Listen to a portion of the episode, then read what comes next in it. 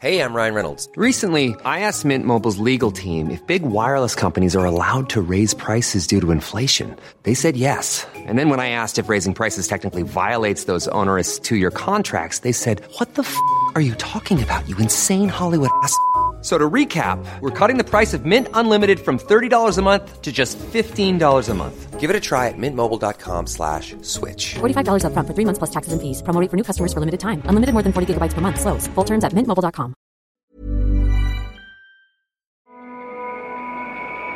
Hold on, everybody. Here it comes.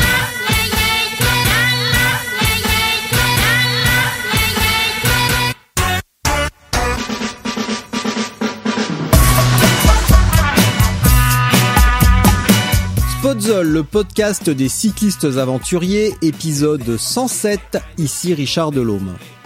Aujourd'hui, je discute avec Justine Virido et j'espère que vous êtes bien déprimé. Parce qu'après avoir écouté ça, ou ça,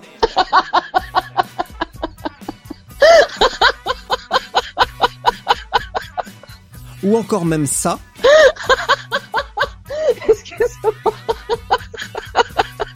tout ira nettement mieux. Voyageuse solitaire fermement résolue à avancer, solidement accrochée à la fois à son sac de couchage et à son indépendance, Justine c'est une cyclo-voyageuse plutôt atypique qui a combattu la dépression par le vélo. Cet épisode est dédié à la mémoire de Yann Thomas.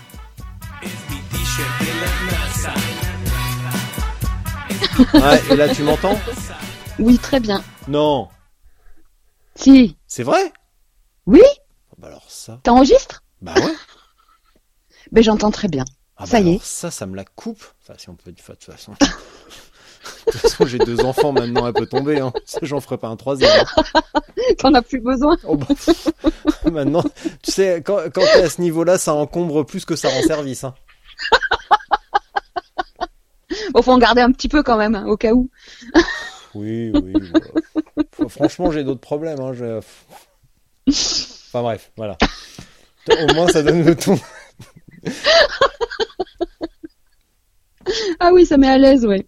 Oui, oui, bah, et surtout que, bah, tu vois, j'a- j'avais déjà tout à l'heure, quand on s'est parlé, euh, j'avais fait une superbe introduction à ta gloire et tout, une sorte de petit Mais hôtel euh, oui exceptionnel où je, je chantais tes mérites. euh, et du coup, je vais être obligé de recommencer parce que, euh, bah, parce que, parce que je peux pas l'utiliser.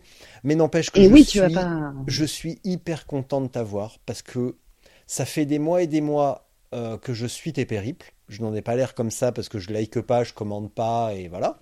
Mais n'empêche que je Mais sais exactement, euh, je sais exactement ce qui se passe, qui fait quoi et surtout qui ne roule pas.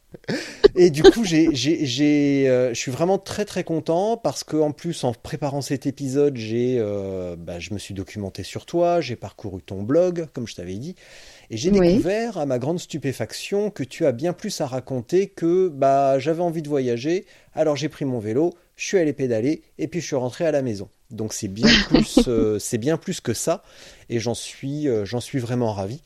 Euh, parce Ben, que, merci beaucoup. euh, parce que le vélo, c'est aussi ça, c'est une forme de euh, bah, d'exploration de soi et de de- de- d'auto-guérison, si on peut dire, et de thérapie par l'action.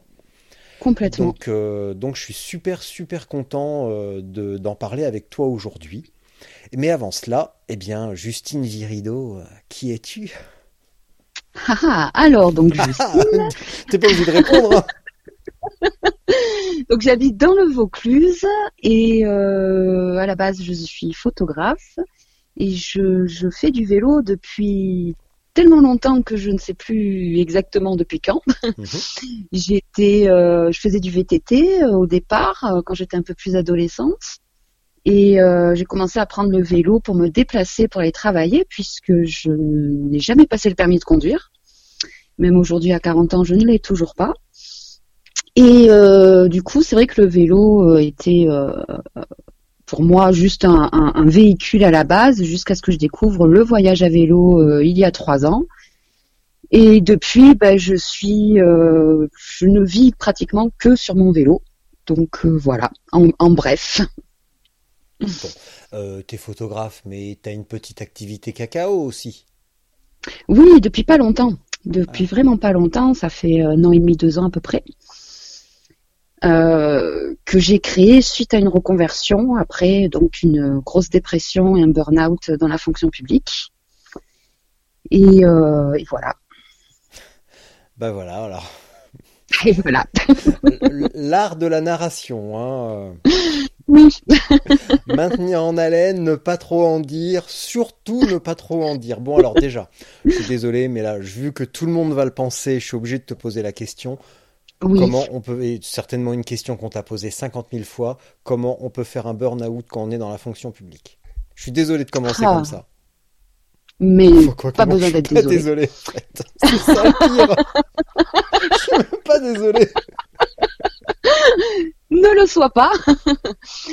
c'est euh, alors c'est assez bizarre. Enfin moi, de mon pour mon cas très personnel, j'ai compris la venue du burn-out lorsque quelques années plus tard, après mon, pétage de plomb, on va dire, pour dire très franchement ce que c'était, euh, on m'a diagnostiqué en tant que HPI, donc qui veut dire haut potentiel intellectuel.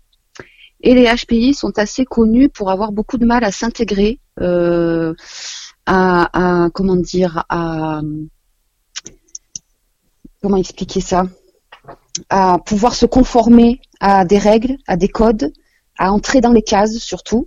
Et dans la fonction publique, il faut entrer dans une case, faire comme tout le monde, avoir une vie bien réglée, bien cadrée, tout organisé.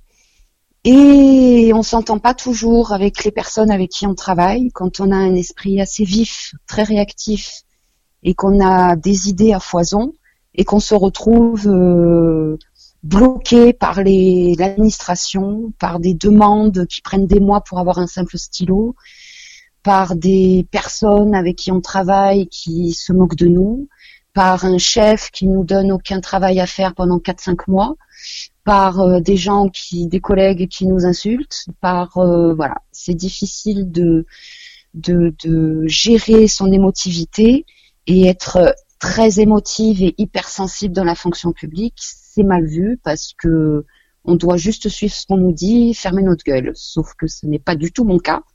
J'ai tendance parfois à un petit peu trop l'ouvrir, donc j'ai été très rapidement mise de côté au sein de mon service. Ça m'a beaucoup peiné aussi parce que, en fait, j'ai découvert un métier merveilleux parce que je travaillais aux archives départementales, qui sont plus dans le Palais des Papes d'Avignon, donc c'est extraordinaire. Je suis rentrée, euh, c'est marrant, euh, je suis rentrée dans ce service pour remplacer une personne qui était partie en dépression.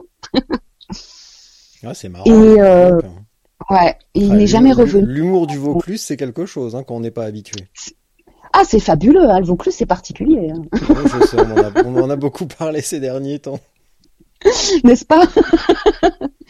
Et, euh, et du coup, donc, on m'a proposé de rester. Et comme moi, je sortais de mes études de photographie et que je voulais pas aller travailler dans un magasin pour faire des photos d'identité et des mariages, j'ai accepté euh, le poste. Mhm. Donc, j'ai découvert un métier extraordinaire dans la restauration des vieux documents, la conservation, euh, etc., etc. Que ça me plaisait beaucoup.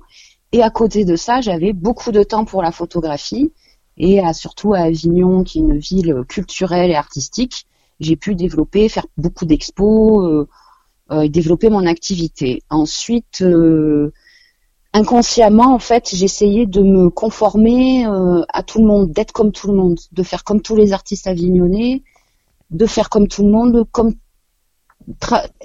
essayer en fait de me calquer sur la mentalité de mes collègues de travail, alors que le pastis et le foot, c'est pas mon truc.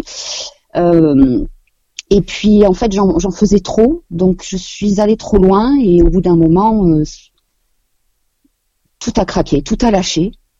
J'ai littéralement pété les plombs. Je suis partie euh, en maladie, en dépression en 2015 et je n'y suis jamais retournée.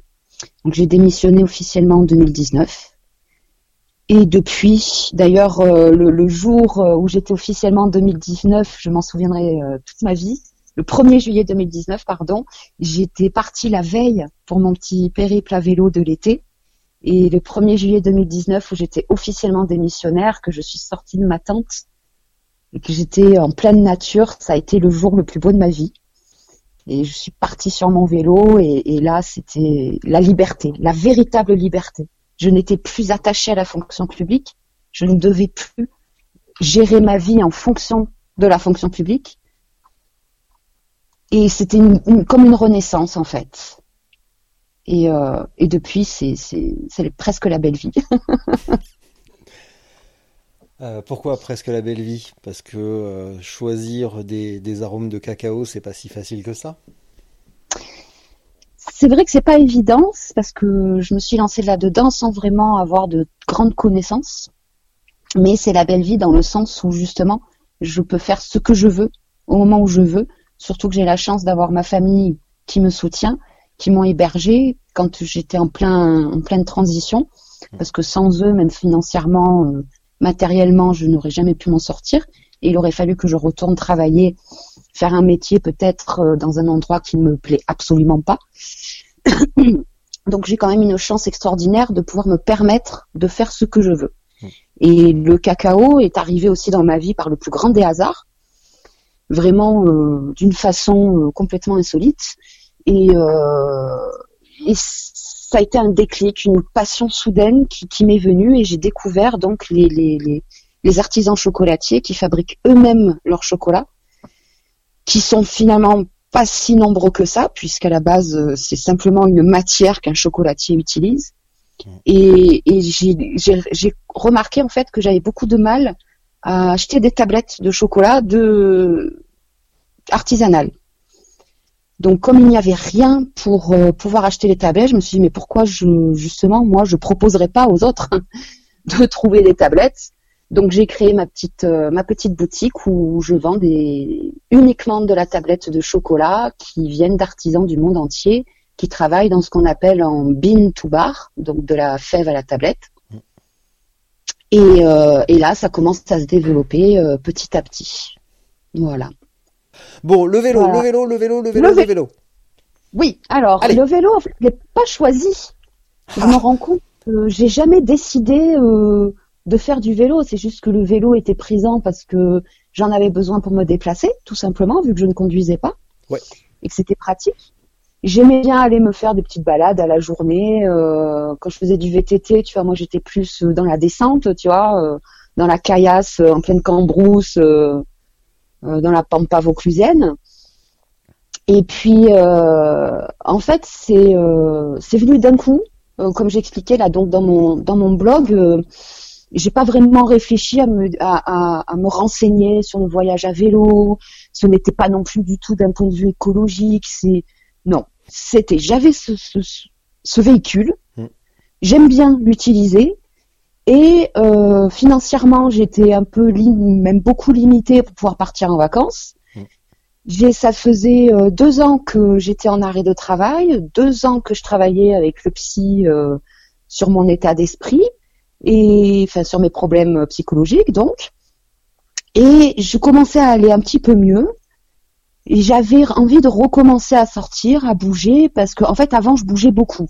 C'est même le week-end, à la fin, après le travail, le vendredi soir, je montais dans un train, je, n'importe lequel. Hein. Je m'arrêtais euh, au premier village qui me paraissait sympathique, j'y passais le week-end et je rentrais le dimanche soir. Hmm. Ça, c'était ma vie quotidienne.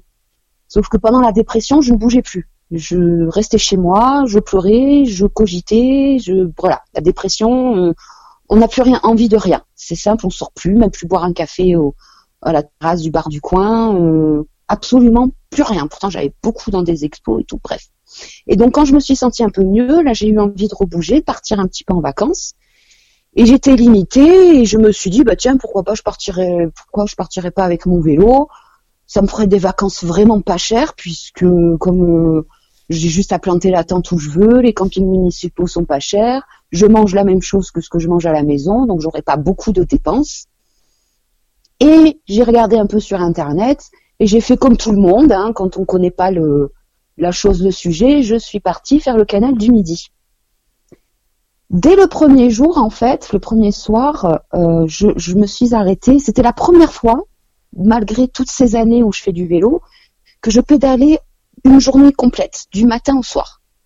Et arrivé le soir, je me suis rendu compte que je, ressentais en fait une sorte d'apaisement que je n'avais pas ressenti depuis au moins 20 ans mon corps se sentait bien, mon esprit se sentait bien, j'étais vidée parce que j'avais toute la journée, j'avais médité en quelque sorte, alors qu'avant je n'arrivais jamais à méditer parce que j'étais hyper active, je, je tenais pas en place. Et euh, et en fait, ça a été ce moment-là, c'est cet apaisement que j'ai ressenti qui a été une véritable révélation pour moi. Mmh. Et mon cerveau s'est mis à l'arrêt, chose qui ne m'était encore jamais arrivée de ma vie, puisque mon cerveau est en permanence, en permanence en, en, en action. Je réfléchis tout le temps, tu vois. Je ne peux pas dormir tellement mon, mon cerveau fonctionne. Et ce jour-là, j'ai dormi une nuit complète, aucune insomnie, aucune pensée, une, une tranquillité d'esprit absolument extraordinaire. Et j'ai continué à avancer, à avancer, à avancer. Et, et j'ai tout simplement plus jamais voulu m'arrêter. C'est tout. C'est juste venu comme ça. Tout simplement.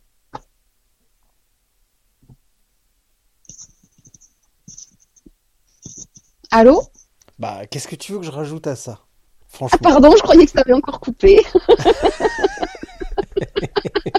non, bah non, non, mais bon. euh, tu vois, je vais pas non plus mener une- un, entretien à, à toute allure, bâton rompu. euh, et alors, du coup, ok, bon, c'est très bien, euh, t'as déprimé, t'as pris ton vélo, mais c'était quoi tes pneus Hein? Et puis ton vélo, c'est quoi? Et puis tes lampes Et ton sac de couchage De couchage ça bah, ça Mais ça m'intéresse vachement parce que je compte partir cet été. Alors, d'accord, t'étais déprimé, mais putain, ton sac de couchage, c'était quoi? Quelle marque Parce que moi, sur Gravel Bike France, euh. on m'a pas conseillé ça. Hein. Alors, euh, oh Et quoi, t'as un cintre plat? Pardon. Non, mais par contre, tu vas me raconter quand même pourquoi euh, cette manie de te, de te, de- d'utiliser des accessoires en cuir. Euh, quand même chaussures en cuir, petite ceinture autour en cuir autour de la taille, euh, petite pochette en plus. T'as quand même soigné ton look. Ben, je sais pas, je suis comme ça tout le temps, quoi. Je sais pas, je te connais pas, je te pose juste la question. Voilà. En fait, ben voilà, je te réponds, je suis comme ça tout le temps. C'est mon look habituel. Voilà. J'ai le style. je rigole. Non, mais c'est vrai qu'en plus, t'as un look d'enfer. Franchement, euh, Mais tout le monde me le dit, alors du coup, je vais me lancer dans le euh, style.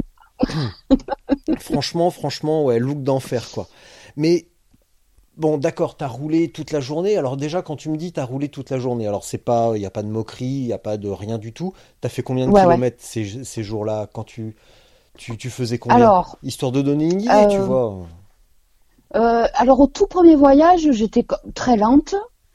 Euh, en plus, le canal du Midi, c'est quand même un petit peu cassant. Hein, c'est une petite piste VTT plus pour VTT qu'autre chose, hein, avec les racines, les machins, patins couffins. Et puis j'ai tendance à beaucoup m'arrêter, euh, faire des photos, même si c'est 30 secondes et tout.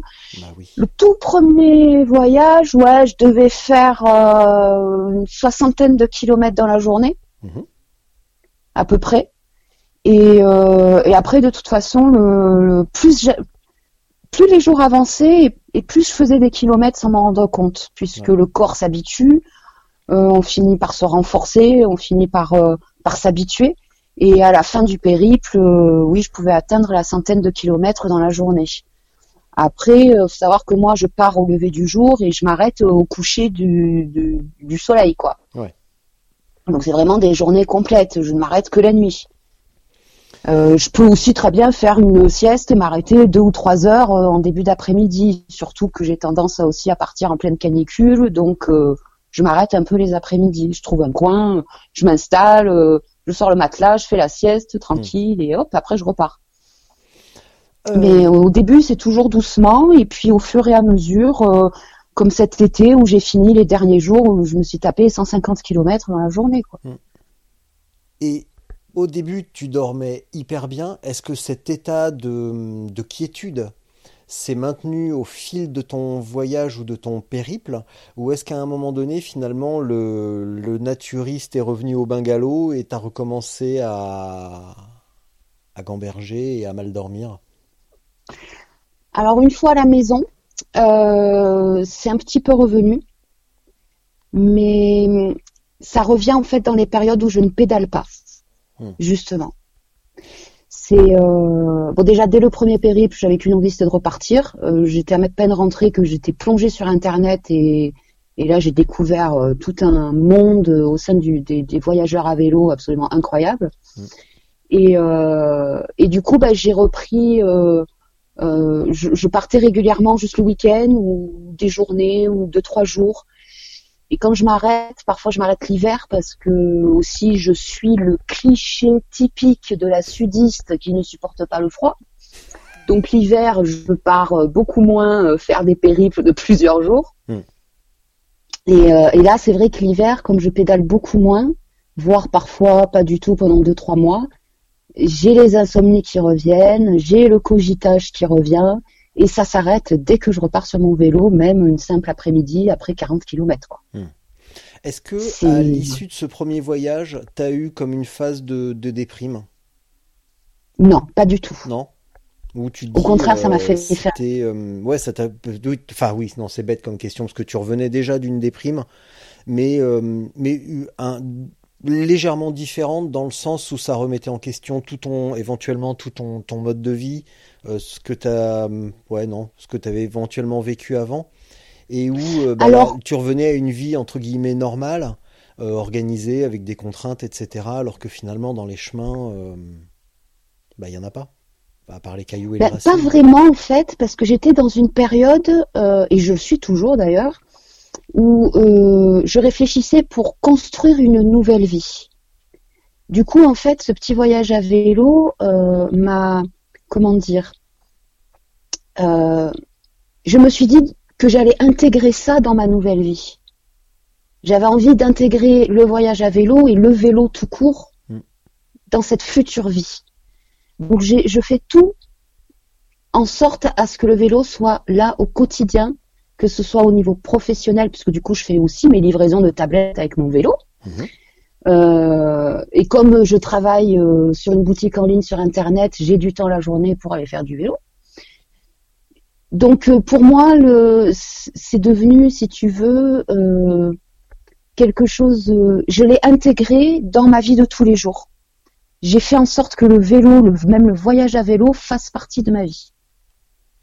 Du, coup, j'ai pas eu ce côté euh, un peu de. Parfois, on a un peu la- le petit côté voilà déprime quand on rentre d'un voyage, que c'est compliqué de revenir au quotidien, Mm. parce que je n'avais plus de quotidien. J'étais en train de créer un nouveau quotidien. Mm. Donc, c'était le bon moment pour moi de pouvoir intégrer le vélo dans mon quotidien. Et maintenant qu'il est là, je ne reviendrai jamais en arrière. Ça, c'est certain. S'il n'était pas là, oui, peut-être que je serais reparti. Donc, en plus de faire de, bah, de voyager au, au, euh, régulièrement, enfin, en tout cas, faire ce, ce qui, ce qui m'a fait rire dans, sur ton blog, c'est que tu dis, euh, euh, moi, je faisais des micro-aventures avant que le terme ne soit à la mode. Ça, ça m'a fait sourire. Ouais. Donc, en plus de ça et de faire tes livraisons à, à vélo, ça veut dire quoi, intégrer le, le vélo au quotidien dans ton, dans ton mode de vie? Ouais. Euh, ben, faire en sorte que euh, de prendre du temps pour les sorties, pour les voyages, Mm. pour pour tout ça en fait. De vraiment euh, dans mon si je devais faire un planning, euh, je, je mettrais les jours de voyage et les jours de vélo dans mon planning quotidien. C'est pour moi c'est une évidence aujourd'hui. Enfin, je sais pas comment l'expliquer. Je, non, je sais, pas trop. J'arrive pas à trouver les mots justes. euh. C'est, c'est, je ne me vois pas vivre aujourd'hui sans partir euh, un ou deux mois l'été, sans partir euh, trois jours euh, tous les mois, sans. Voilà, je fais en sorte de, de, d'aménager du temps pour pour ces moments-là. Bah, puis ça veut dire aussi qu'avec 4KO, tu vas, tu vas devoir trouver une organisation au quotidien pour faire du, euh, bah, pour bosser euh, depuis ta tente finalement. Donc euh, trouver l'organisation pour, pour assurer ce, fonctionnement de, même, même en étant loin de, de chez toi. Ouais, alors là c'est un peu plus compliqué parce que du coup j'ai la gestion de stock des tablettes que j'ai chez moi, mais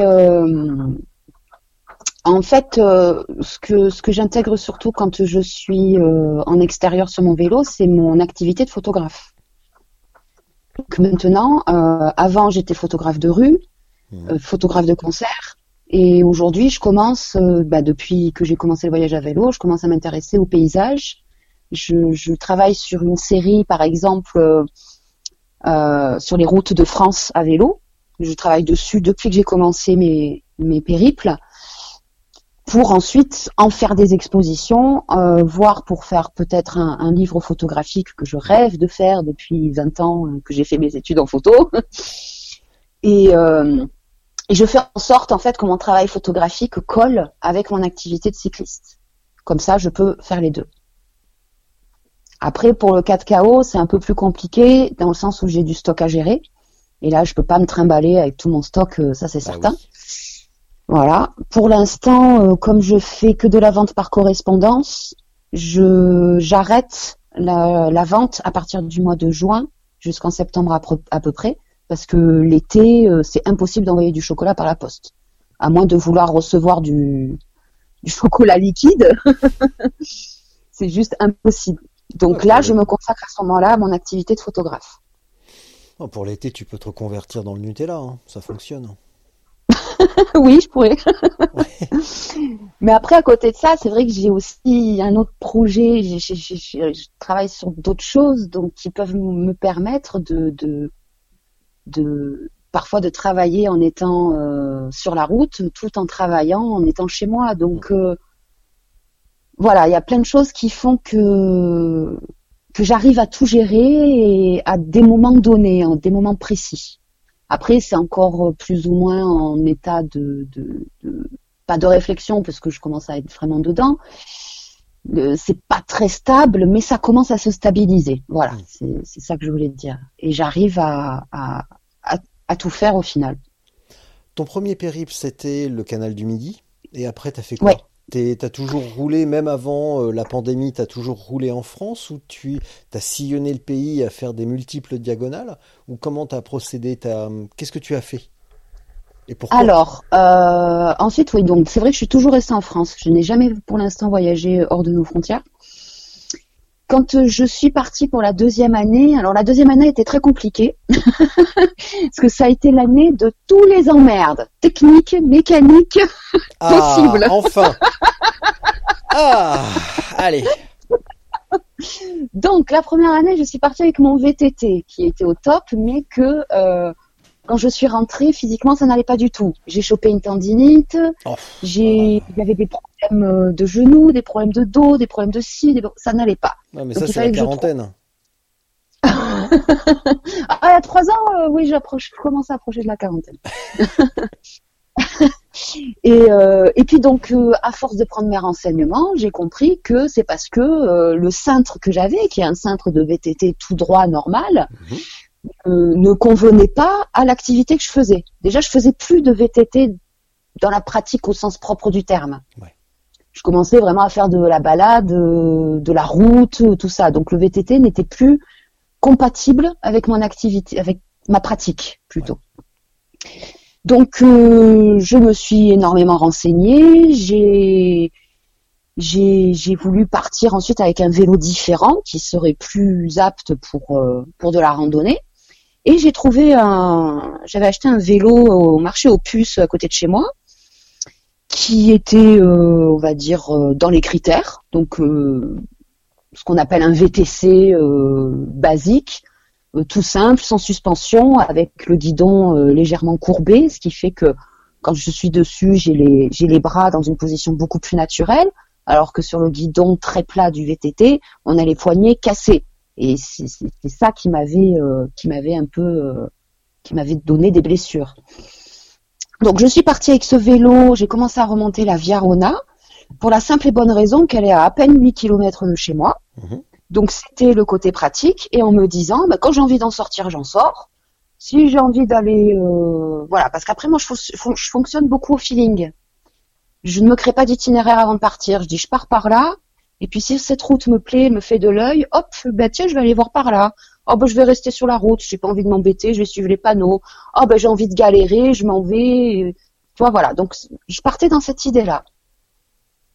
Et puis euh, ce vélo, il s'est avéré que c'était un vélo de très très très basse qualité, avec euh, un équipement merdique, hein, très franchement, bas de gamme. Et donc j'ai appris avec une ce jour-là, enfin pendant ce périple, à, dévoiler une roue avec une simple petite clé à rayon. euh, paumée en plein milieu de l'Ardèche. Ma rousse avance voilée tous les deux jours. Le dérailleur tombé, les freins lâchés. Euh, C'était une horreur. Une horreur. J'ai passé mon temps à faire de la mécanique. Donc au bout de quelques jours, j'en ai eu ras-le-bol, je suis rentrée. J'ai pas réfléchi. Je me suis dit tant pis, ce sera un voyage avorté et ça ne m'a même pas dégoûté du voyage. Au contraire, ça m'a donné envie d'avoir du mieux. Et, euh, et, là, du coup, j'ai commencé à économiser un petit peu et je me suis acheté un vélo flambant neuf euh, qui est catégorisé euh, dans les vélos de voyage, qui est solide, costaud, avec de, de, de, de très bon équipement. Et, et du coup, j'ai presque envie de dire que malgré le canal du Midi et ce périple complètement raté avec ce vélo bas de gamme, j'ai l'impression d'avoir fait mon vrai premier voyage à vélo l'été dernier. Cela, j'avais un vélo top, je n'ai eu aucun problème technique, j'ai pu aller très loin, et là, je me suis régalée. Et je suis réellement sortie de ma zone de confort. Oh, ça y est, t'as osé sortir cette expression. Ouais, il fallait que je la sorte. Ah. pour toi ou simplement pour m'embêter? Parce que tu sais que je la supporte non, pas. pour moi. Pour toi. pour moi. Alors je respecte. Non, parce que avant, c'est vrai que je restais toujours sur des choses, euh, sur des routes euh, qui étaient faciles pour moi, parce qu'après, euh, je m'amuse à dire que je suis une cycliste des plaines, parce que je, je même si je, je fais du vélo depuis tant d'années, je n'ai jamais franchi un col, par exemple. Donc je suis toujours restée à plat. Je grimpais, ça me paraissait euh, trop difficile pour moi. Pour euh, voilà, pourtant physiquement, je pourrais, me, je pourrais, mais psychologiquement, j'arrivais pas à passer la barrière de, de l'effort physique que demande de, de grimper un col. Donc je restais toujours sur des routes assez simples, des chemins faciles, des choses qui ne me demandaient aucun effort. Sauf que l'été dernier, je suis, j'ai oublié tout ça. Et là, je suis partie sur des routes euh, que je n'avais jamais prises avant. Je me suis tapé des montées que je n'aurais jamais prises avant. Euh, je me suis tapé euh, quand j'ai décidé à un moment donné de suivre l'itinéraire de l'Eurovélo 3 entre Tours et Angoulême, où je me suis fait 150 km de montagne russe. Pour moi, c'était une grande première de, de faire une route qui grimpait autant en fait. Voilà, je me suis retrouvée en Haute-Loire à pousser pendant deux kilomètres dans les 20% du mur d'Orec. Jamais j'aurais pensé faire ça avant. Et là, c'était même un bonheur de pousser dans cette montée. C'est complètement fou. Et donc c'est pour ça que pour moi, l'été dernier a été euh, a été le moment où j'ai arrêté la facilité et je suis vraiment entrée dans le vif du sujet, quoi. Tu es en train de me dire que tu es du Vaucluse et Ouais, oui, je, je n'ai jamais grimpé le Ventoux. je tourne autour, hein C'est comme un Parisien qui aurait jamais qui serait jamais allé à la Tour Eiffel. C'est ça. Alors j'y suis allée en voiture avec les copains, euh, faire du ski, du machin. Je connais le Ventoux, mais jamais à vélo. Par contre, je me suis mis en tête que le Ventoux serait mon défi pour mes 40 ans. Donc je vais, j'ai dans l'idée de tester de le grimper euh, à l'automne prochain. Non mais juste. Ouais. Ouais. bon, on y reviendra. Euh, Qu'est-ce qui s'est passé pour que subitement tu, euh, tu aies envie de, enfin, ou que tu aies la tolérance à ce niveau, au niveau d'effort que demandent parfois les montées, les forts pourcentages et euh, etc. Qu'est-ce qui faisait que tu ne l'avais pas avant et que tu l'avais maintenant? Ne me fais pas croire que c'est uniquement parce que tu avais un beau vélo. Personne euh, n'est non, Justine Virido. non, c'est parce que euh, je pense que du fait quand j'étais dans, dans ma dépression, j'essayais d'éviter tout ce qui m'était inconfortable et tout ce qui me demandait des efforts. Moi, tout ce que je voulais, c'était de la simplicité. Et à partir du moment où j'ai commencé à me sentir mieux, euh, la simplicité m'a lassé, tout simplement. Et c'est venu tout seul, je n'ai même pas réfléchi. C'est à partir de ce moment-là, je pense que j'étais prête à passer, euh, euh, à arrêter de me faciliter la vie, quoi, tout simplement. Et, et puis grimper une simple montée, ça fait aussi partie du, du vélo. Je veux dire, je vais pas rester sur du plat toute ma vie, c'est ridicule. Voilà. Il bah, y en a qui l'ont fait avant toi, mais bon, c'est vrai que c'est pas forcément super. Enfin, c'est pas que ça, quoi, le vélo. Non, non, c'est pas que ça, mais ça en fait partie aussi. Et, euh, et en fait, je me suis même pas, je- à aucun moment je me suis dit euh, bon bah ça y est, allez maintenant tu grimpes. Non, c'est juste que je suis partie, j'ai quitté, euh, j'ai quitté la route que je prenais pour prendre une route au hasard, et puis d'un coup je me suis retrouvée en Haute-Loire où là, ben j'avais pas trop le choix que de grimper. Mm. Donc j'ai avancé, et puis si ça m'avait posé souci, j'aurais tout simplement fait demi-tour. Sauf que là, j'ai continué d'avancer non-stop, non-stop. J'avais qu'une envie, c'est d'arriver au bout. Et une fois arrivée au bout, je me suis sentie tellement fière de moi, même si j'ai beaucoup poussé, peu importe, je m'en fichais complètement, je n'ai même aucune honte à pousser, parfois ça me détend, ça me fait du bien. Je, je me suis dit, bah ça y est, c'est comme si j'avais franchi un cap. Et, euh, et c'était pas qu'un cap physique, c'était aussi un cap psychologique. Comme euh, il y en a qui ont du mal à passer le cap du bivouac seul en pleine nature. Ben moi, le cap, c'était les montées, tout simplement. Le bivouac, ça, j'en fais depuis que je suis adolescente. Donc ça, le cap, je l'ai passé il y a longtemps. Mais euh, c'est venu naturellement et puis ben, ça s'est présenté, c'était sur ma route. et J'avais pas d'autre choix que, que de le faire si je voulais avancer, quoi. Sinon, fallait faire demi-tour et rentrer, hein, tout simplement. Et je n'avais pas envie de rentrer. Voilà, c'est c'est aussi simple que ça. Bon alors, pourquoi une seule montée du Ventoux? Tu vas pas, tu vas, tu vas pas abandonner. Enfin, c'est pas une question d'abandonner vraiment, mais tu vas pas monter, le monter une seule fois. Tu vas me faire le plaisir de te faire les trois dans la journée. Je te Ah, ça peut-être beaucoup. je te promets que ça passe à l'aise D'abord, je et que tu en es capable. J'en suis sûr et certain. Tu peux pas enquiller des kilomètres et des kilomètres sans avoir un minimum de conditions et ne pas être capable de le faire. J'en suis Oui. sûr que tu es capable. Une seule fois par, par Salt, excuse-moi, mais ça compte pas. oui, Une fois par. Malocène, c'est bien, mais bon, il y a un passage à 12%, c'est pas ça qui va te déboîter les rotules. Ouais. Bédouin, si tu prends ton temps avec le bon développement, honnêtement, c'est 10 km. Bon, bah, ok, tu vas mettre une heure à monter euh, au chalet et après une demi-heure, trois quarts d'heure pour arriver en haut. Mm. Euh, avec le bon développement, ce qui est difficile à vélo, c'est de vouloir aller vite. Mais quand Oui. tu prends ton temps et que tu as le développement adapté, que tu prends ton temps euh, et que bah ouais, tu vas mettre le temps qu'il faut, Mm, mm. euh, ou les, même à la limite, tu tirais plus vite en courant à côté de ton vélo. c'est pas difficile et tu le feras. Franchement, Bah, euh, en alors, fait, euh, fais-moi les trois, s'il te plaît. Fais-moi plaisir. Fais- Fais-toi plaisir. Parce que tu seras bien tu- plus fier. Et quand on aura fait une, tu te diras, mais quelle gourdasse. J'aurais pu faire, je, je pourrais en faire une deuxième. Puis quand on a fait une deuxième, pourquoi tu redescendrais pas faire la troisième? bah, déjà une, ce serait déjà bien. Mais, tu vois, y arriveras à en que faire une, arrête. et tu vois que c'est rigolo que tu dis que euh, même si on va doucement et qu'on va plus doucement que si on courait à côté du vélo, c'est euh, en fait c'est pour ça que je, je pense je, je n'avais jamais grimpé avant, c'est parce que moi peu m'importe de rouler de, de rouler lentement, ça ne me pose aucun souci. euh, Mm. justement, je préfère prendre mon temps, m'arrêter si besoin pour reprendre mon souffle. Mais en fait, avant, je trouvais ridicule de pédaler encore plus lentement que l'allure à laquelle je marche. Donc c'est pour ça que je souvent je m'arrêtais, je poussais au lieu de pédaler. Donc j'ai jamais euh, pris l'habitude de pédaler dans les montées.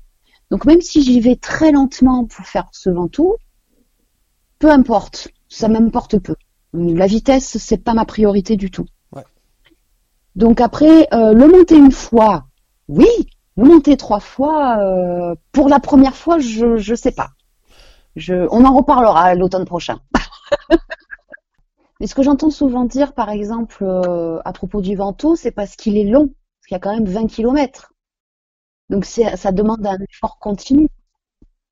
Mais en tout cas, tu vois, c'est- le Ventoux, la première fois que je me suis dit que je serais peut-être capable de le faire, c'est euh, quand j'ai commencé à traîner sur les groupes Facebook de voyageurs à vélo. Mhm. Je, euh, j'en vois un qui a qui venait de se faire un petit tour de France en passant par les véloroutes, euh, de tous les itinéraires balisés et compagnie, et que euh, en passant par le Vaucluse, il a fait un détour pour grimper le Ventoux avec son vélo euh, de 15 kilos et ses 25 kilos de bagages. Je dis si le mec il a grimpé le Ventoux avec 35 kilos euh, à pousser, à, à pédaler, moi je peux le faire. Tu vois? Bah oui. Donc euh, au final, euh, il est peut-être justement, comme tu dis, plus accessible que ce qu'on ne le pense. Mais bien sûr. Tu roules Mm. en ce moment? Euh, un petit peu, là j'ai repris euh, un petit peu les, les- les balades. euh, dès que euh, dès qu'il fait bon, surtout qu'il fait bon chez nous là, depuis deux trois semaines, euh, je, je suis un petit peu reparti sur les routes, ouais. Enfin, je tourne autour de chez moi. Je, vais, je suis pas loin du Ventoux en plus, donc je vais un peu au début et je refais, des, je reviens, je rentre à Orange, voilà. Eh ben, va te le monter dans un mois. Et on en reparle. Non, Si, pas dans un mois. si. Si on se donne pas des challenges, à quoi ça sert? Si on se donne pas des trucs un peu stupides, qu'on, si on, et, et si on prend pas le risque d'échouer, à quoi ça sert? Si tu vas le jour où la météo est bonne, que le vent est dans le bon sens, que tu as la bonne pression des pneus, que tu as perdu 15 kilos de l'hiver, que tu as roulé euh, 5000 km et que tu es sûr de réussir, à quoi ça sert d'y aller? S'il n'y a pas une Bah- bonne, une bonne part de. une bonne chance d'échouer, à quoi ça sert d'aller se frotter à un truc? Moi, je m'étais dit que au début de l'automne, ce serait bien parce que c'est la période où je reviens de mes voyages de l'été, de toutes mes petites euh, entre guillemets micro-aventures que je fais entre le printemps et l'automne. Mhm. Et là, j'ai une forme physique au top du top. C'est la période de l'année où je suis vraiment physiquement au top du top. Donc pour moi, c'était le à ce moment-là que ce serait peut-être une bonne idée de le faire. Mais bon, je vais réfléchir. Je vais réfléchir Tu trouves tu que tu as encore un petit peu de chemin à parcourir dans euh, l'acceptation de, de, la, de la, la difficulté ou de la douleur ou de, ou de l'effort Oui. à produire pour, mon, pour, euh, pour faire quelque chose? Ouais, termes de, ouais, de- je crois que je suis en, en, en ou de distance? Oui, ouais, ouais, ouais. Parce qu'avant, je me préoccupais pas de tout ça. Je, je faisais mon vélo, basta. Euh, voilà. Mais là, oui, je suis. J'ai encore qu'un petit travail à faire, mais je sens que je suis au bout de ce travail. J'arrive, je commence à arriver au bout de ce travail. Je, je le sens vraiment. C'est-à-dire? Ben, j'accepte plus volontiers certaines choses que je n'acceptais pas avant. Je rentrerai pas dans les détails à ce niveau-là, mais mais je sens qu'il y a un, un gros changement dans, dans, dans ma façon de, de, de voir tout ça, tout simplement, quoi. Bon, alors en termes de distance, ça veut dire que tu plus de limite ou que tu te donnes une barrière à 150, 200 ou une, Non, une je- barrière, je- euh, une barrière en... Bon, c'est un peu abscon comme, comme vocabulaire, mais parler en termes de distance ou de dénivelé, c'est bon, c'est un peu, c'est un peu basique, mais ça donne aussi une idée de difficulté. Est-ce que tu, tu, t'as, tu sens que tu as encore des barrières, que tu es à deux doigts, donc comme tu me le dis, de, de les briser? Et maintenant, c'est quoi? C'est, nos limites? C'est... Là, je me donne jamais de limite parce qu'en fait, quand euh, j'ai une limite, je me mets naturellement la pression. Je sais que c'est ridicule, mais c'est ma personnalité, je, suis- je suis comme ça. Oui. Donc du coup, pas de limite. Tout simplement. Si j'en si je fais 150 km dans la journée, c'est cool. Si j'en fais 60, c'est cool aussi. Ouais. peu importe. Voilà. Si ça dépasse un peu les 150, eh ben ça dépasse un peu les 150. Je m'arrête quand je sens vraiment que je ne peux plus avancer et que là c'est le moment de se reposer. Hmm. Voilà. Peu importe le dénivelé, peu importe Ouais. le kilomètre dans la journée fait, c'est voilà, aucune limite. Et puis comme ça, c'est c'est ça aussi pour moi la liberté, c'est de ne pas se mettre de limites. Bah, Puisqu'on est libre d'aller de pression aussi, parce que se dire Voilà. euh, je fais 150, mais le lendemain je fais que 60 parce que j'ai mal au cul ou mal aux jambes, c'est se mettre une forme de pression. Donc, Tout à fait, euh, exactement. La liberté, c'est aussi, euh, bah, je fais 150, un jour je fais, je fais, je fais 50 le lendemain parce que je suis crevé. C'est, c'est, oui, comme tu dis, c'est aussi accepter bah, nos limites, nos, en, nos, nos petites faiblesses, nos petits, de se dire bah aujourd'hui je suis mauvais, bah c'est pas grave. Puis euh, est-ce que c'est vraiment Voilà. aujourd'hui je suis pas en forme, aujourd'hui j'ai pas envie de rouler, bah fuck off, je roule pas. Voilà, Voilà. c'est exactement ça. Pour moi, c'est ça la liberté. Tu vois ce que je veux dire? C'est vraiment de pas se, se limiter à absolument faire tant de kilomètres dans la journée, absolument arriver à tel endroit, absolument. C'est vivre au jour le jour, euh, euh, à ce moment-là, et puis, puis c'est tout. C'est, comme ça. Et, et j'avoue, franchement, les 150 premiers kilomètres que j'ai fait, enfin la première fois que j'ai fait 150 kilomètres dans la journée, je, je les ai faits parce que j'étais en train de rentrer chez moi et que en fin de journée, à l'heure à laquelle habituellement je m'arrête, j'étais à seulement 40 km de la maison. Ça faisait 26 jours que j'étais partie. Je trouvais ça ridicule de m'arrêter alors que j'étais qu'à 40 bornes de la maison. Donc du coup, j'ai continué et je suis arrivée à 23 heures chez moi. Mais juste parce que je voulais rentrer chez moi parce que c'était pas loin. Et c'est souvent comme ça, Voilà. c'est souvent sur une contrainte. hein. Je me souviens le premier épisode que j'ai fait avec Sofiane Seili. euh, Ouais. la première fois qu'il a fait un 300, euh, bah, c'est parce qu'il n'avait pas le choix. Euh, L'endroit où il pouvait dormir, se ravitailler, etc., c'était à 300 km. Entre les deux bah endroits, voilà. il y avait rien.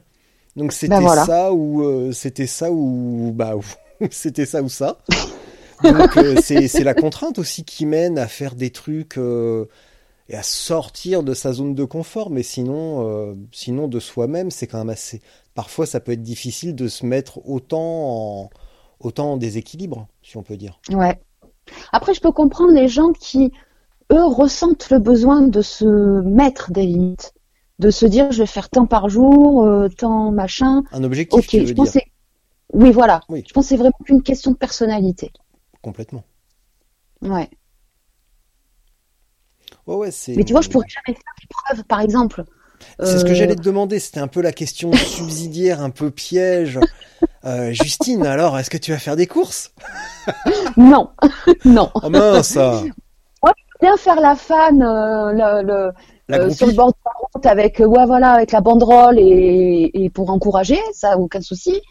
Euh, je suis très admirative de ceux qui font euh, les épreuves d'ultracy- d'ultracyclisme, etc.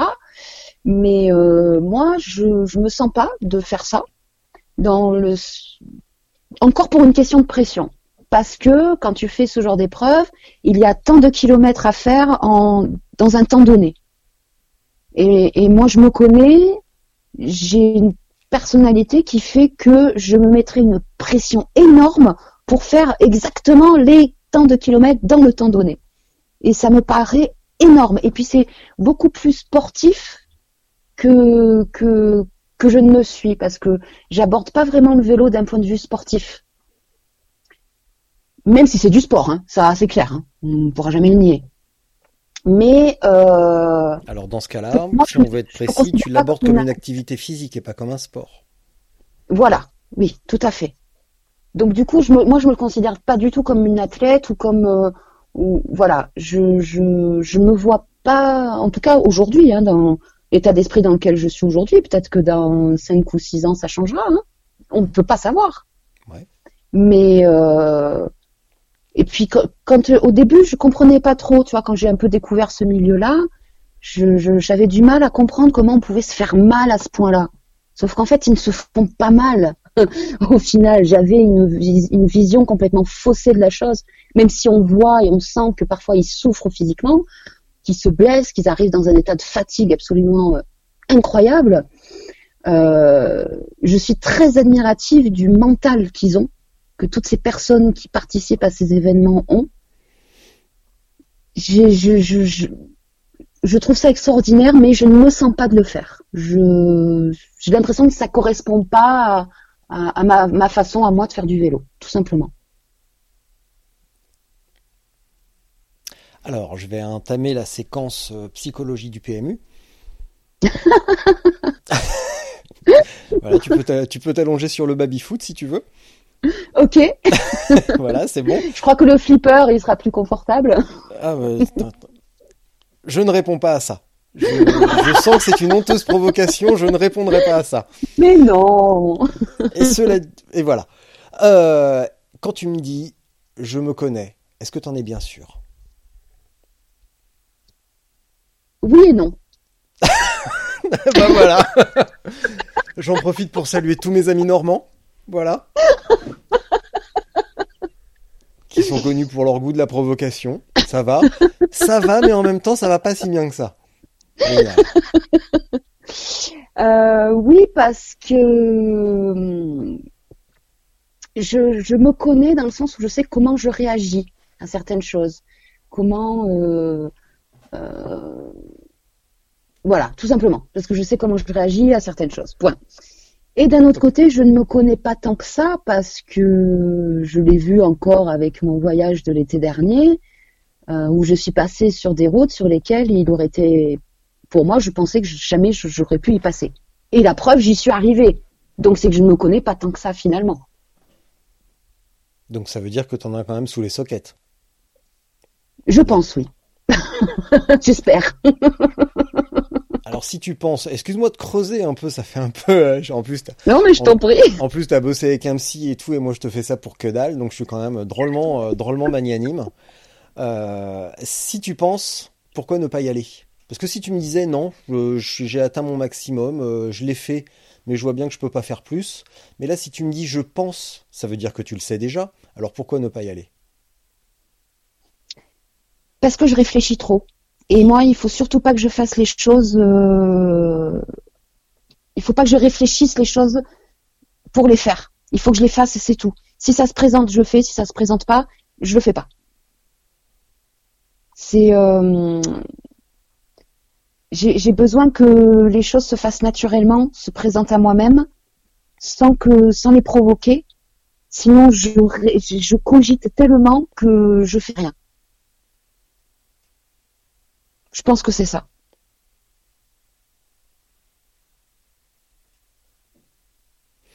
Est-ce que tu as un carnet, un crayon devant toi?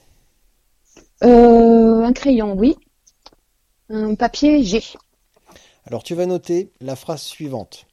L'art chevaleresque du zen. Non, l'art du zen. Oui. Ou non, attends. Le zen dans l'art chevaleresque.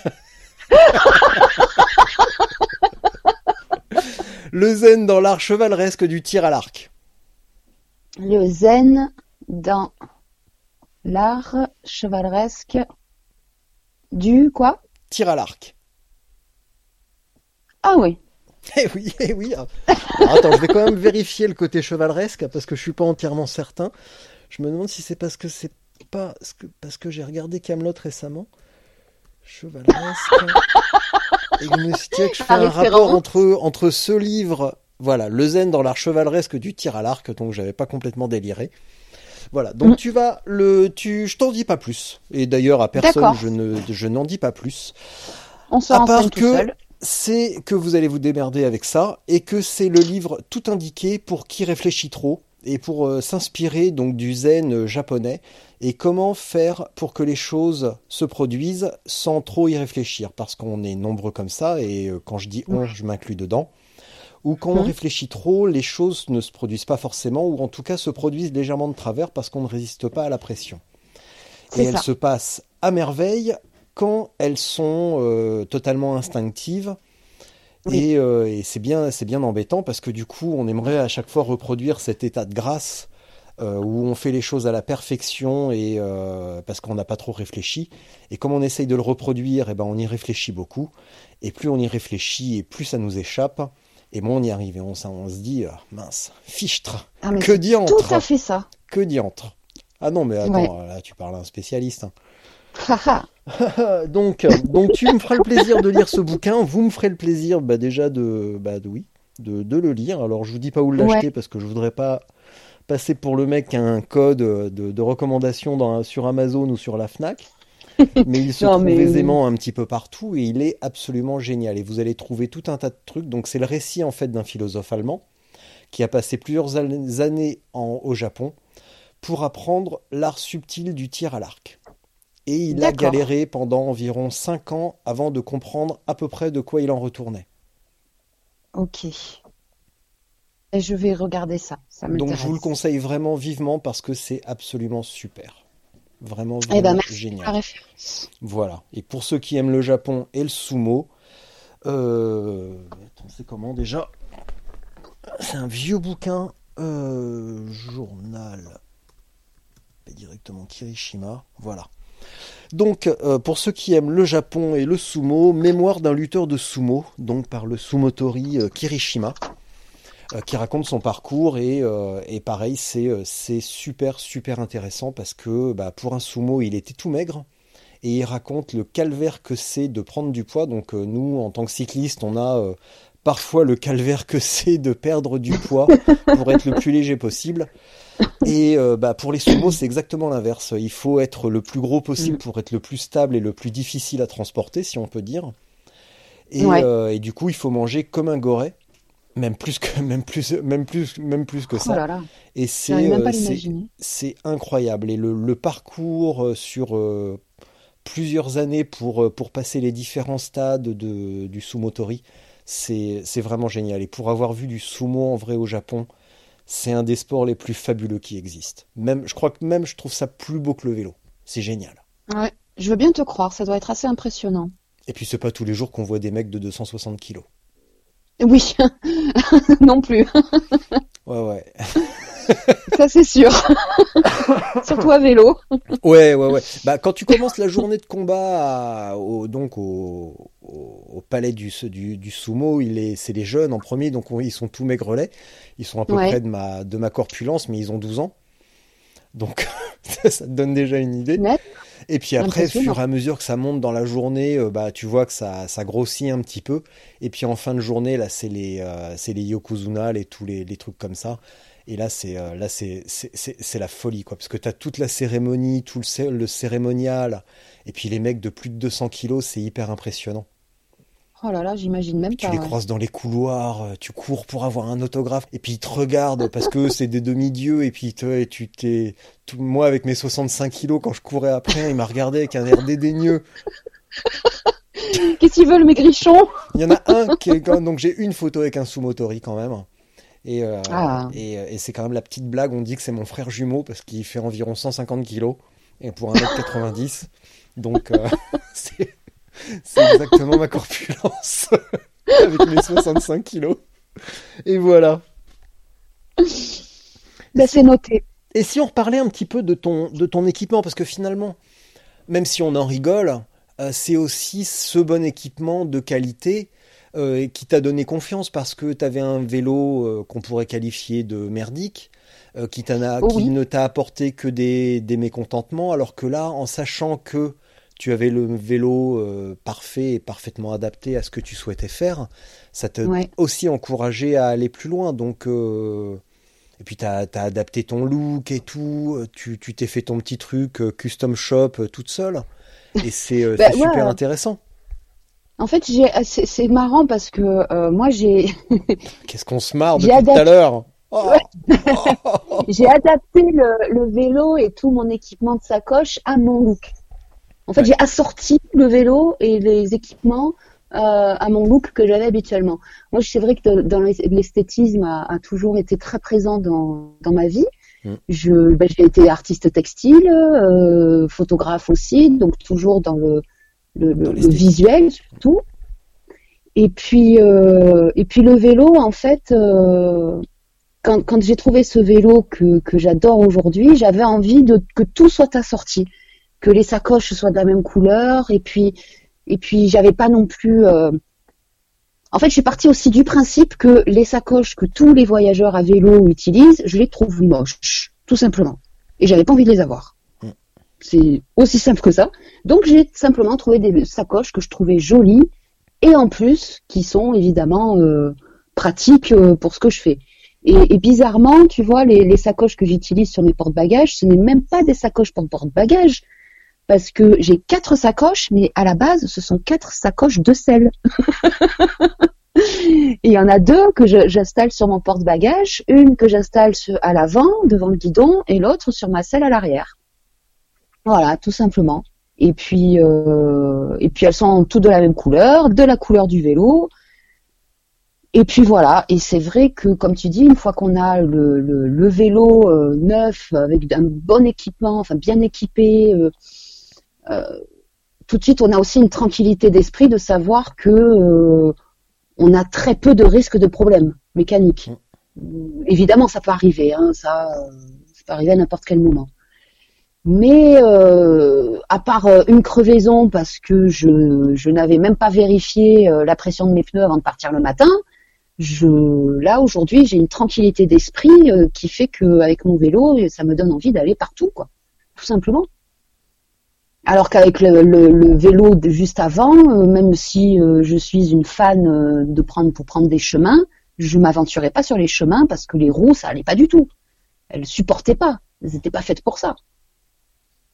Donc forcément, ça apporte une certaine tranquillité qui fait qu'on peut se permettre, comme tu dis, d'aller plus loin, tout simplement. Voilà, c'est comme ça.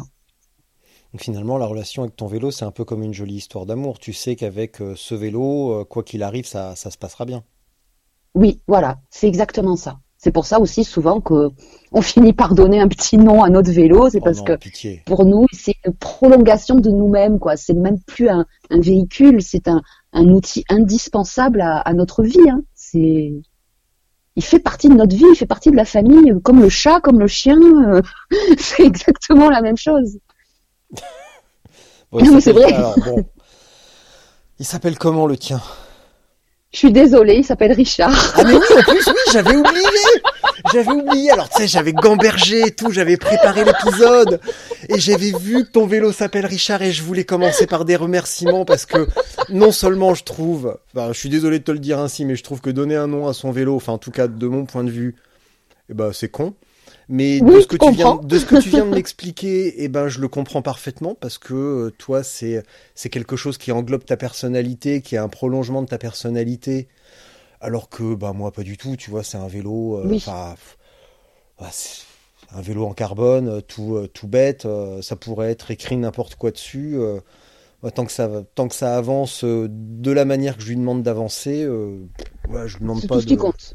Donc, Ouais. euh, donc ça, je le comprends. Mais merci parce que euh, ton vélo qui s'appelle Richard Ier, mais alors ça, je kiffe, mais totalement.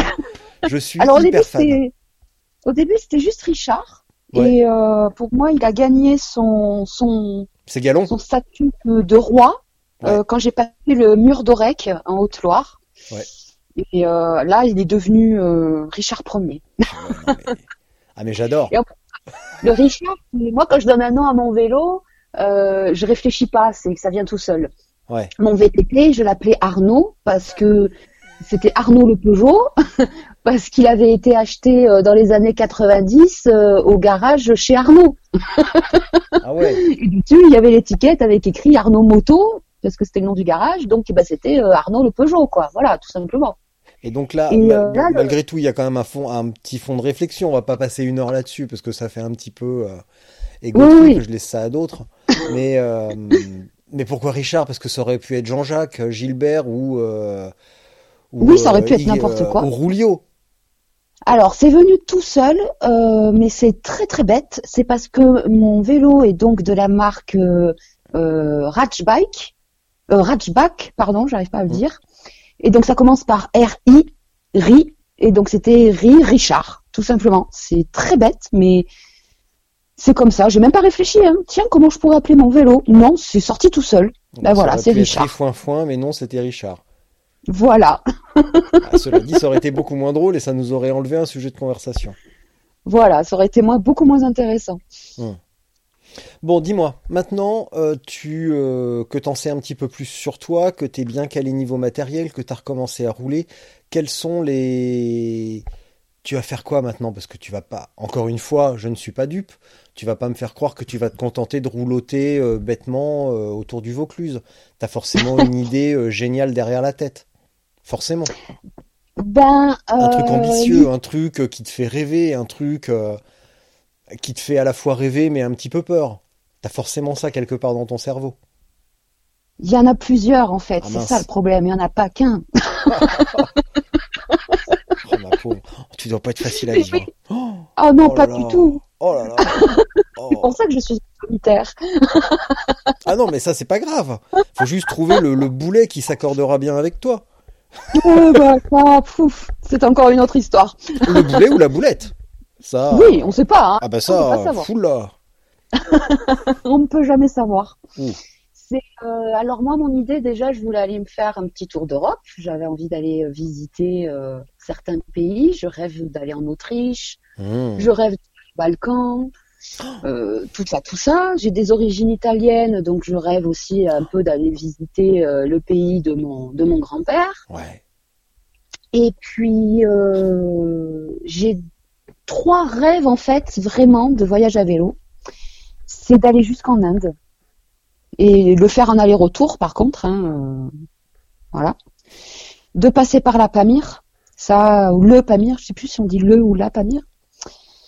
Et ensuite, ben, de faire un petit euh, voyage, euh, pourquoi pas en Amérique du Sud, pour aller passer de plantation en plantation de cacao, aller rencontrer les, producteurs et, même aller rencontrer euh, à travers le monde entre guillemets les, les artisans les artisans chocolatiers dont je vends les tablettes dans ma boutique. C'est, c'est aller les, les voir et les rencontrer en vrai, voir leurs ateliers et tout ça ne le faire qu'à vélo quoi. Ça c'est mes voilà, c'est, c'est un peu mes, mes, mes rêves de voyageuse. Là le tour d'Europe, euh, j'étais pratiquement prête à le faire l'année, l'année dernière, mais voilà, hein, on a eu euh, comme tout le monde, nos projets, mes projets euh, avortés à cause du Covid. Donc je suis encore restée en France euh, en 2020.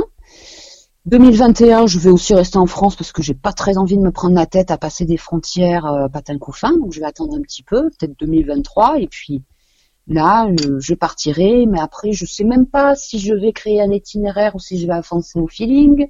Est-ce que je vais suivre des Eurovélos ou ne pas les suivre? Je, ça, c'est le flou, par contre. Hein, le, le- la route exacte à prendre, pour l'instant, c'est le flou. Mais voilà, mon, mes rêves, traverser l'Europe, euh, l'Amérique du Sud et, et pourquoi pas euh, partir de la maison pour aller jusqu'en Inde et, et revenir. Pourquoi l'Inde? Alors l'Inde, j'ai euh, une petite affinité avec du fait d'avoir euh, fait de la danse indienne. Et, euh, et donc quand j'ai, j'ai- je suis allée en Inde en 2017, euh, j'étais allée pour faire une retraite de danse classique indienne et de yoga. Et, euh, et surtout euh, d'aller, euh, étant donné que j'ai aussi fait ce qu'on appelle la danse tribale fusion, qui peut prendre un peu ses sources dans les danses gitanes. Et les danses gitanes, elle prend sa source dans le nord de l'Inde. Donc on a rencontré la communauté des Kalbeliya, qui sont les charmeurs de, les anciens charmeurs de serpents. Et euh, d'où un peu la base, euh, la source même de la danse euh, vient vient de chez eux, quoi. Donc c'est pour ça que j'ai une certaine petite affinité avec l'Inde au niveau de la danse et du yoga, puisque je J'ai noté beaucoup. aussi que tu, tu, tu, tu, tu yoguais le matin pendant ton premier voyage sur Ouais. le, le canal du Midi et que ça a été aussi un des piliers de ton expérience finalement. Ouais, alors je faisais déjà du yoga avant, mais c'était compliqué parce que j'avais du mal euh, au niveau de mon cerveau, en fait, à me connecter à mon esprit, on va dire. Et, euh, et euh, lors de ce petit périple, même la retraite de yoga en Inde, j'ai vécu des moments très intenses, mais ce, matin, ces matins à faire mon, yoga, au sortir de la tente en étant seule, soit au bord du canal ou, plus loin, parce que parfois je sortais du, canal aussi pour aller un petit peu plus loin. C'était euh, c'était magique parce que comme c'est la première fois que j'avais l'esprit aussi tranquille, j'ai enfin compris cette connexion entre le corps et l'esprit à ce moment-là. Et, j'ai pleuré, mais pleuré à la fois de, bien-être, de bonheur, d'apaisement. Et, le yoga fait aussi partie de ma vie. Que je pédale ou pas, je fais du yoga. Voilà, c'est et, ça m'aide aussi physiquement à tenir sur le vélo, les, heures sur la selle, à pouvoir me détendre, à pouvoir euh, aussi me renforcer les jambes, parce que le yoga, c'est pas que de la détente. On se, renforce aussi au niveau musculaire, c'est, c'est impressionnant. Au niveau des jambes, euh, euh, c'est pour ça que parfois on me dit oh là là, mais tu pédales super vite. Mais c'est parce que j'ai les jambes très musclées grâce à la danse, grâce au yoga et grâce au vélo.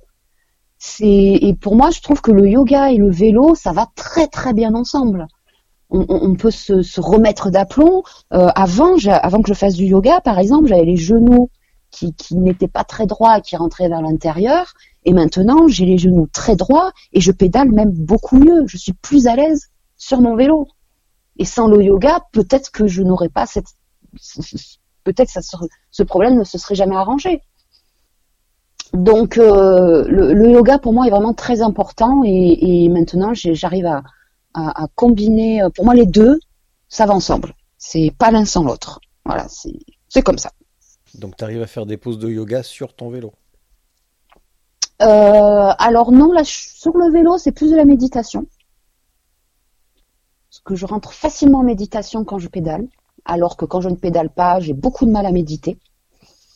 Mais euh, quand je m'arrête, avant de commencer à pédaler ou une fois que j'ai terminé de pédaler, j'ai besoin de faire certaines postures pour reposer mon corps. Pour euh, parfois on a les muscles euh, quand même, euh, on a le corps qui, est un peu lourd, un peu fatigué. Les postures de yoga vont me faciliter à, apaiser les, douleurs que pourrait m'apporter de temps en temps quand même le, le vélo, parce que c'est pas toujours la perfection non plus. Hein. Voilà. Mais euh, ouais, j'en ai, j'en ressens le besoin, toujours. Je suppose que tu pas mal de monde te contacte au sujet de, bah, de ce que tu fais à vélo parce que c'est oui. très bien documenté. Et qu'est-ce que tu réponds aux individus qui te disent Waouh, c'est génial, moi j'aimerais bien faire ça Voilà, j'aimerais bien faire ça. Qu'est-ce que tu leur réponds? Fais-le. Tout simplement. T'as été quand même gonflé de dire ça. ah, franchement, ah, tu, eh, tu manques pas de toupet. mais je sais pas, si tu as envie de le faire, eh ben fais-le. C'est voilà. Oui, mais c'est si la personne, enfin, j'ai déjà eu cette conversation avec euh, avec Clémence et Sandrine. Oui. J'ai pris un exemple, euh, je vais pas le reprendre aujourd'hui, mais si quelqu'un, toi, tu avais tout un tas de limitations, euh, tu pensais que tu pouvais pas monter les côtes, etc. Euh, si quelqu'un a envie de faire ce que tu fais, mais qui a peur de diverses choses, eh ben, c'est pas en lui disant euh, fais-le que ça va s'arranger. Évidemment, ça c'est sûr. Donc, euh, quels sont tes arguments massus au-delà de bah, si tu veux le faire, fais-le sur un malentendu, etc. Alors, je, je prends l'exemple des femmes parce que je suis à 95% du temps contactée par des femmes qui veulent voyager seules et qui n'osent pas voyager seules. Et comme moi, je voyage uniquement en solo, euh, forcément, elle me pose 150 milliards de questions. Et la, la, question qui revient... 150 milliards de questions. la première question qu'elle me pose, c'est au niveau de la sécurité. D'ailleurs, ça, j'ai une grosse différence entre les hommes et les femmes. Quand un homme part voyager, qui dit qu'il va faire tel voyage, tout le monde dit oui, c'est génial. Et quand une femme euh, dit qu'elle va voyager seule, euh, la première chose qu'on lui dit, c'est mais t'as pas peur? Voilà. Et moi, c'est la première question qu'on me pose, et c'est cette question que je reçois euh, je ne sais combien de fois par semaine. Donc, en fait, c'est vrai que je leur réponds évidemment d'un point de vue très personnel, parce qu'on voit toute la sécurité ou, le voyage en solo de, manière différente. Moi, je leur dis, de toute façon, quand tu es sur ton vélo, tu avances, euh, la personne, elle, sait que tu croises, elle sait pas si tu habites dans le coin ou si, tu, viens de faire 500 km. Donc ils foutent euh, de toi qui es toute seule sur ton vélo. Autant tu reviens des courses et tu es en train de rentrer chez toi. Donc il n'y a pas de souci à ce niveau-là, on va pas venir t'embêter. Mais ce qui les, ce qui, là où elles ont le plus peur, c'est pour le bivouac. Et ce que je réponds toujours, parce que je le pense très très sincèrement, c'est que je me sens beaucoup plus en sécurité quand je fais du bivouac seul en pleine nature que quand j'arrive seul dans un camping. Dans les campings, il y a quand même des histoires de faits divers assez, pardon, assez impressionnants. Je pense à ce, au camping d'Avignon à 30 km de chez moi, où il y avait un gars qui, euh, la nuit, il ouvrait les tentes pour euh, caresser les pieds. Je, ah, mais je le connais, pas... je crois qu'il a monté le, il a monté le Ventoux en pignon fixe il y a pas longtemps.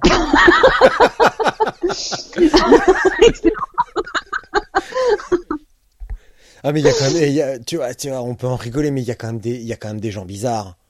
Mais oui, il y a des gens très bizarres. Il y a quand, même des, Et... enfin, ouais, c'est quand même bizarre quoi, parce que même si ça va pas plus loin que les pieds, c'est quand même. Euh... Eh oui, c'est C'est quand même, faut être quand même sacré tordu. Hein quand même. Ah, mais complètement. Quand même. Et encore ce matin, euh, sur un groupe euh, de voyageurs à vélo, il y en a une à qui j'ai répondu ça, que je me sentais beaucoup plus en sécurité seule, puisque mm. quand on fait du bivouac, la base du bivouac, c'est la discrétion. Ben oui. On se pose pas n'importe où comme ça sur le bord de la route. Euh, on vérifie que déjà un peu que personne nous voit, donc personne n'est censé être là.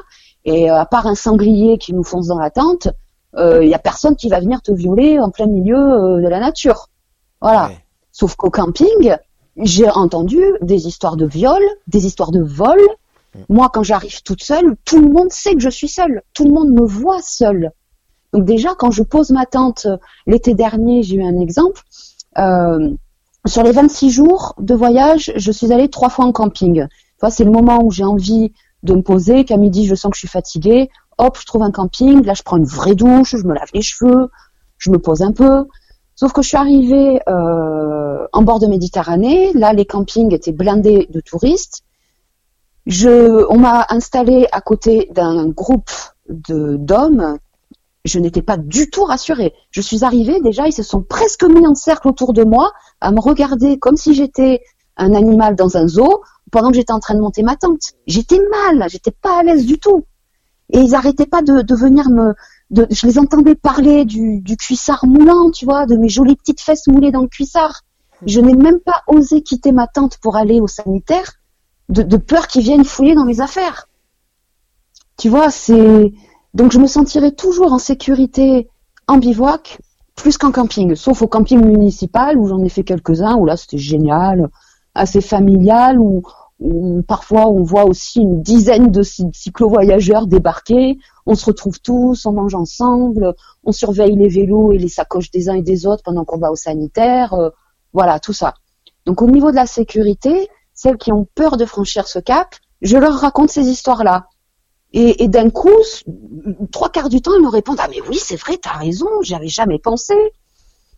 Et après, je comprends que le bivouac seul, en tant que femme, peut faire peur. Ça, je le comprends tout à fait. Moi, je me suis jamais posé la question la première fois où je suis partie faire du vélo, parce que je faisais déjà du bivouac avant. Même je partais avec mon VTT, mon petit sac à dos, euh, je pédalais en pleine, en pleine cambrousse, et le soir, je m'arrêtais là où j'étais, je dormais euh, à l'endroit où j'étais, et hop, je repartais le lendemain matin. Mais ce qui fait surtout peur, c'est les bruits de la nuit qu'on n'a pas l'habitude, surtout quand on habite en ville et qu'on n'a pas l'habitude de dormir en pleine nature. Il y a des bruits impressionnants. La première fois que j'ai entendu le cri d'un renard, mais j'ai eu la peur de ma vie. Parce que je n'avais jamais... Ça fait un petit entendu bruit aigu euh, immonde, hein, le renard. Ben, on dirait une femme qui hurle. Non, ça c'est la truie. Ah, Mais, Ah non, euh, mais- mais j'ai- cris des animaux dans un livre en haut. Et euh, je, je pourrais, euh, enfin, je pourrais faire une, une illustration sonore du renard la nuit. Mais, euh, non, mais oui, tu vois, je te dis ça en rigolant, mais avec avec ma femme quand on est allé, en, en- quand on a traversé les Balkans, on est en, en Slovénie, à- à- au large de Ljubljana, on n'a pas dormi de la nuit parce que il y avait des lapins qui grattaient à la, à la tente. Et on, voilà. Et on savait pas si c'était vraiment un lapin, un lynx, un ours, parce qu'il y en a plein là-bas. Et voilà, c'est ça Mais je pense que c'était un lapin quand même. Et Bah, pour euh, bah, on est toujours là, donc si ça avait dû être un animal féroce, a priori on se serait fait bouffer. Mais euh, bon, je pense que c'était plutôt des lapins adultes. et, euh, et puis quand t'as planté sa tente n'importe où, quand on est rentré, on a quand même mis la tente sur une aire d'autoroute entre deux camions. Donc là, on a vraiment dormi n'importe où. Mais on a quand même eu un petit peu peur. Bah oui, voilà, même si quand on est habitué, parfois ça nous arrive d'avoir des craintes. J'ai eu une nuit que j'ai passée dans un abribus, sous un abribus en bord de route, parce que je me suis retrouvée là, et passé la journée sous des averses, que j'en avais ras-le-bol et que j'étais trempée et que j'avais pas envie d'aller plus loin. Euh, j'ai eu peur que la nuit, qu'il y ait quelqu'un qui me voit et qui même me prendre une amende ou, ou qu'il y ait des hommes qui comprennent que j'étais une femme seule ou je peux pas m'empêcher de penser ces choses-là, même si je suis habituée à bivouaquer. Mais c'est vrai que euh, les bruits d'animaux, les bruits de la nuit, Mm. on finit par s'y faire.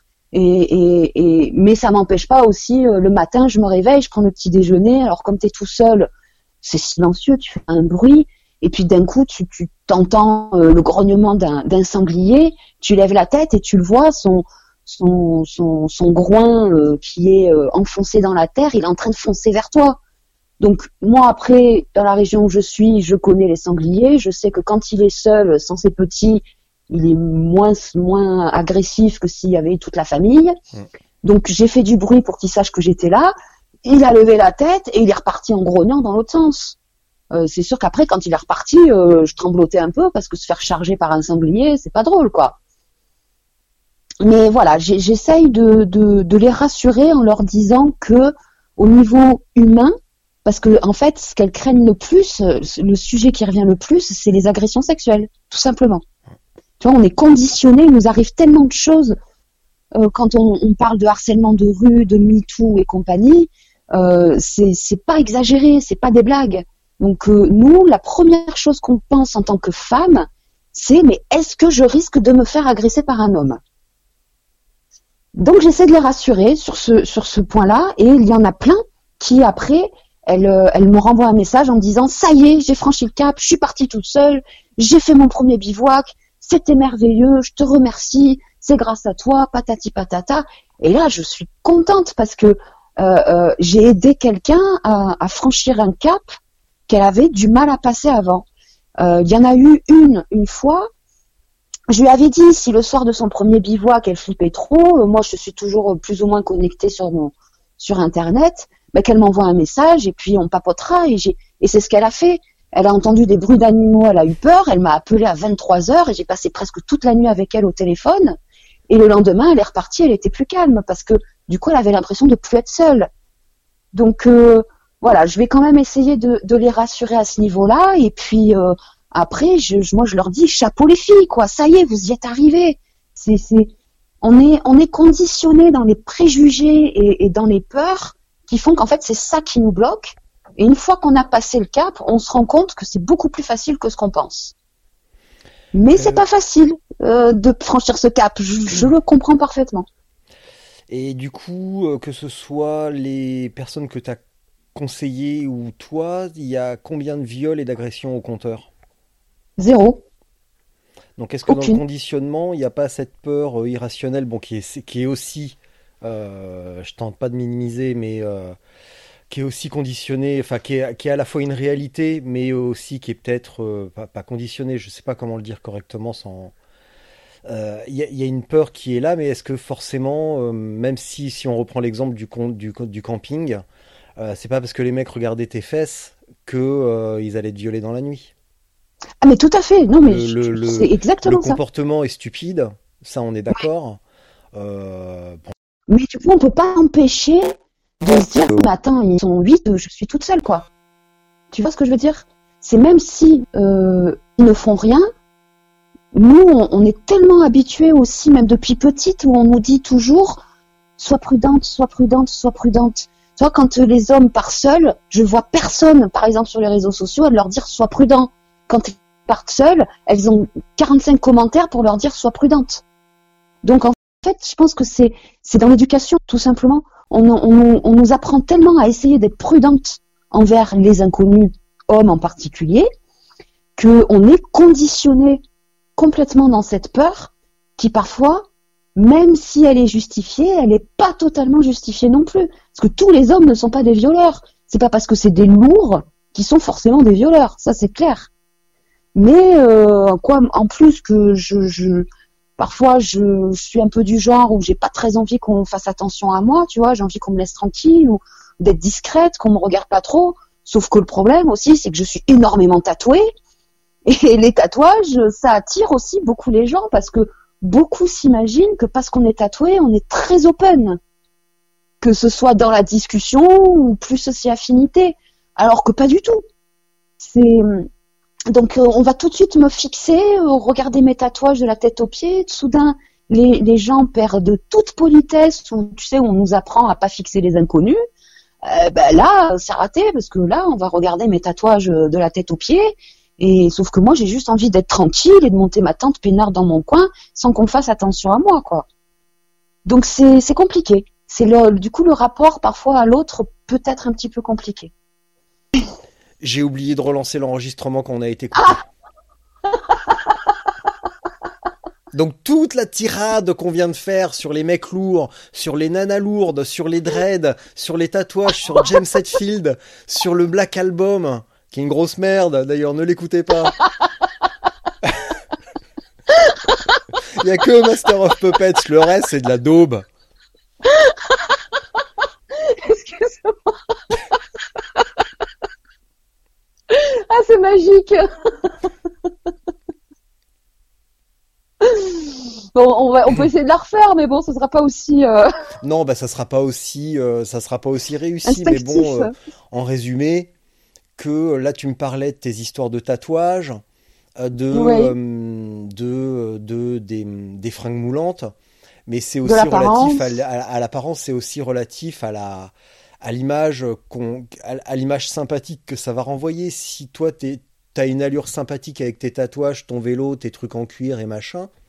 Mais un mec avec des, des dreads, on va s'imaginer qu'il écoute du reggae, qu'il fume des joints, euh, ce qui est certainement faux d'ailleurs, euh, Ouais. ou, un, où où on va avoir une apparence euh, à la fois ou, à- ou rebutante ou sympathique. Un mec avec des dreads, avec un bonnet vert jaune rouge, va paraître sympathique. Et puis, euh, bah, tu vas au Hellfest euh, un samedi après-midi, tu vois que des mecs habillés en noir, tu te dis ouh. Et puis en fait, C'est des euh, satanistes. bah oui, bah j'espère bien. Putain.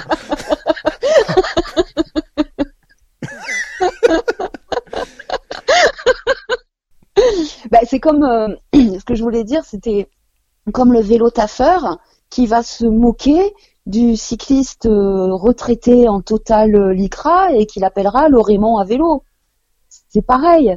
C'est on, on en revient à, à, à identifier une personne en fonction de comment elle s'habille, comment elle est, au lieu de creuser pour voir euh, sa mentalité, parce que la mentalité est certainement différente de ce qui de ce qui fait paraître. Qu'est-ce qu'on pourrait ajouter à ça? C'était magnifique. Eh oui, c'était beau. C'était euh, une beauté. Et du coup, quand je t'ai dit euh, arrête, on, euh, j'ai oublié de relancer l'enregistrement, qu'est-ce qu'on racontait? Euh, du coup, je me suis perdue. Ouais, moi aussi. Mais c'est pas le Mhm. meilleur moment? Bah si, Bah, si. c'est toujours comme ça en général. non, mais oui, on était toujours sur euh, sur l'apparence, les gros lourdeaux, et c'est pas parce que euh, telle personne est un peu lourde qu'elle va passer à l'acte. Il y a eu, euh, il y a des réflexions. Euh, on a peur, mais au final, je n'ai jamais entendu une seule personne en tant que voyageuse à vélo qui s'est faite agresser sexuellement par par par des hommes, tout simplement. C'est c'est une peur dans laquelle on est conditionné depuis petite parce qu'on nous dit toujours d'être prudente, sois prudente, sois euh, parle pas aux inconnus, euh, évite de regarder les hommes dans les yeux, euh, réponds pas quand on te parle. Alors que ça c'est quelque chose souvent qu'on ne dit pas aux garçons. Voilà, comme, comme je te disais, quand sur les groupes, quand il y a un homme qui vient dire qu'il va faire tel voyage à vélo tout seul en solo jusque dans tel pays, on lui dit Waouh, c'est merveilleux, fais-nous part de ton itinéraire. Et quand c'est une femme, elle a 45 commentaires pour lui dire sois prudente. Mm. Alors qu'à l'homme, on va pas lui dire sois prudent. Donc en fait, on est conditionné à avoir peur pour une chose qui certes existe et est très grave, Mm. mais que je n'ai jamais entendu arriver dans le dans la communauté des cyclo-voyageurs, quoi. Ou des cyclistes tout court, même. Ça a dû arriver. Euh, Peut-être. Je te dépeignais euh, un portrait idyllique des concerts métal. Il y a quand même eu des viols au Hellfest. Donc, euh, Eh oui, au donc niveau du pas- camping pas- surtout. C'est pas, c'est pas, oui, au camping. Bah, en même temps. euh. Mais en- je suppose que ça, ça a dû arriver. Tu vois, tu t'es allé en Inde. Bah, franchement. Oh là là, l'Inde, euh, oh non, m'en parle pas. Franchement, euh, si quelqu'un qui aimerait se faire violer, je lui conseille d'aller en Inde. Voilà, le, le rapport à la femme est absolument impressionnant là-bas. Nous, notre guide, elle nous l'a tout de suite dit. En plus, même si je suis pas très sociable au premier abord, je peux être très facilement souriante. Et on m'a dit, fais gaffe, parce que si tu fais un sourire à un Indien, même pour lui dire merci parce qu'il te rend la monnaie quand tu lui achètes une bouteille d'eau, euh, lui, il croit que ça y est, euh, emballer, c'est pesé, quoi. C'est, et c'est et un petit peu ce qui m'est, enfin pas ce qui m'est arrivé, mais que j'ai ressenti aussi. Mm. C'est tout de suite, euh, ils me disent, ah ben viens, on va derrière. Euh, non. non. Bah, puis en plus, euh, en termes d'hygiène, au secours. hein. Oh, oh mon Dieu.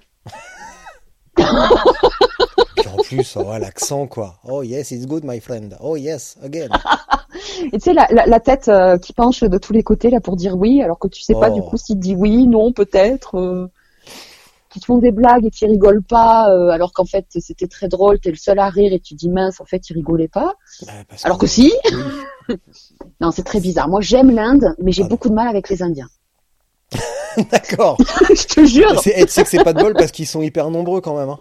Ben oui, j'aime la culture indienne, mais les Indiens, euh, Ah bof, ouais, non, mais c'est l'horreur, hein, franchement. euh, Enfin, c'est- ils sont là tout le temps. Le seul moment où tu es tranquille, c'est quand tu vas aux toilettes. En vrai. C'est vrai. Et tu vois, quand, quand j'y étais allée, donc on était en, en groupe, on était 12 femmes. Donc tout de suite, 12 femmes françaises, on se faisait mais alpaguer, on sortait de la gare, il y avait 50 mecs autour de nous, quoi. ouais, ouais. C'était, on était l'attraction du moment. C'était horrible, horrible. C'était dur. Et une fois, il y en a un qui commençait à me tirer le bras parce qu'il a vu le bout de mon tatouage qui dépassait de ma manche. Alors il me soulevait la manche. Et il me tirait les filles qui me tiraient de l'autre côté. Il appelait tout le monde pour prendre en photo mon bras tatoué. C'est, c'est, c'est impressionnant. Impressionnant. J'ai eu un petit peu peur à ce moment-là, hein, j'avoue. hein. Ouais.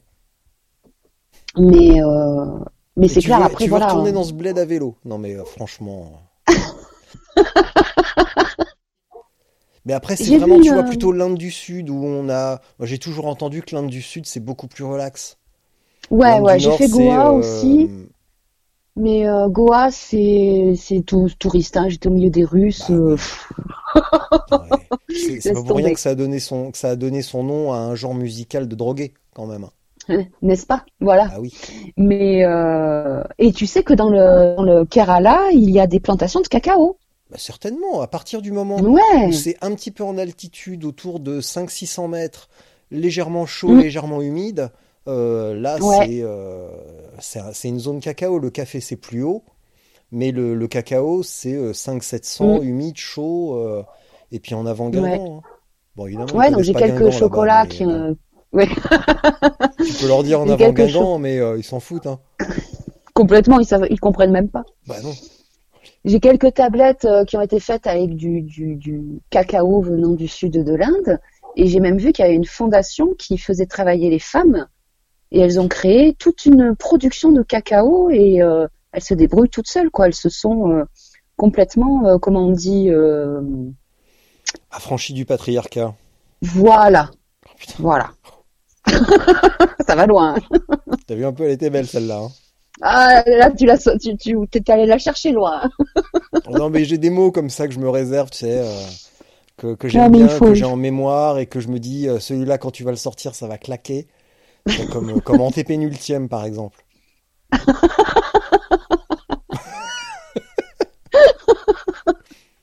Enfin, c'est pas tous les jours que je peux le sortir, hein, évidemment, mais bon, Ah non, là, j'imagine. présente, euh, où mais tu vois des, être, des petits traits de culture pour faire croire que je suis cultivé, des trucs, Ouais. euh, par exemple, Justine, est-ce que tu savais que la Méditerranée renouvelle ses eaux intégralement tous les 80 ans par le détroit de Gibraltar? Eh ben non, je ne savais pas. Et ben voilà. Ben, c'est merveilleux. Moi qui suis méditerranéenne, en plus, je suis Ah censée bah, tu vois, ça. comme quoi, non mais non seulement t'es méditerranéenne et t'as jamais visité la Tour Eiffel, avoue que ça tombe bien.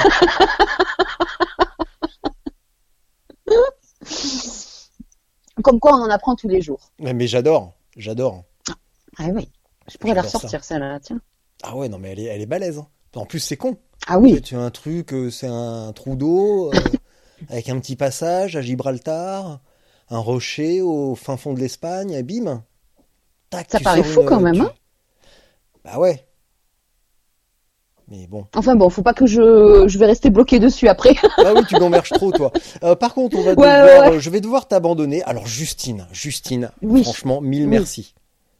Ben merci à toi. Ben non, parce que euh, parce que parce que moi j'ai rien à raconter. Si les épisodes sont aussi marrants, c'est parce que mes invités sont géniaux. Et, euh, Eh oui. et si c'était que autour de moi, de ma petite vie, euh, j'écoute Metallica, euh, je fais du vélo, j'ai du poil aux pattes, ça serait nul.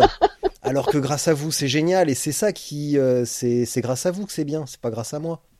Oui, mais parce Donc- que tu, tu, toi aussi t'apportes, euh, t'apportes les choses. Tu nous apprends des choses, la preuve, Ah bah oui. tu vois? Le renouvellement des eaux de la Méditerranée par le détroit de Gibraltar. Ah bah dis donc, c'est sûr qu'avec ça, ah c'est sûr qu'avec ça on va trouver un vaccin. Bravo, ah bravo, vive la France. Plus de pandémie. Putain. Par contre, là où je suis quand même assez fier de moi, c'est que je t'aurais bien fait rigoler. Ah oui, ça c'est parfait. Et ça, euh, on a beau dire, c'est quand même la meilleure des thérapies. Ah oui, je confirme. Donc, merci mille fois pour euh, Avec plaisir. le témoignage sincère. Parce que malgré tout, tu es revenu sur quelque chose qui n'est pas facile, et puis c'est jamais agréable de dire euh, j'ai pété un plomb et puis je me suis, euh, j'ai fait du vélo. je suis allé un petit peu plus loin où j'ai monté des côtes, où j'ai monté des cols alors qu'avant je m'en croyais pas capable. C'est pas Mm. quelque chose qu'on entend tous les jours. Aujourd'hui, il faut être, faut être quasiment surhumain. Faut être, tu vois, faut être la femme qui a battu les hommes. Faut être euh, l'homme qui va ma- qui va faire de la natation sur la lune.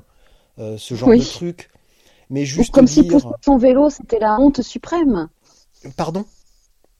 Ou comme si pousser son vélo était la honte suprême. Bah non. Mais Ça, aussi pouvoir dire, ben, je pousse mon vélo, d'accord, j'avance pas vite, euh, j'ai des faiblesses, j'ai des lacunes, j'ai des failles.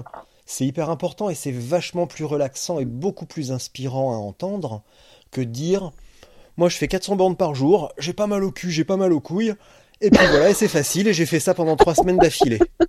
Mais qu'est-ce que tu veux? Alors d'accord, ça fait un modèle à atteindre, mais qu'est-ce qu'on apprend de ça?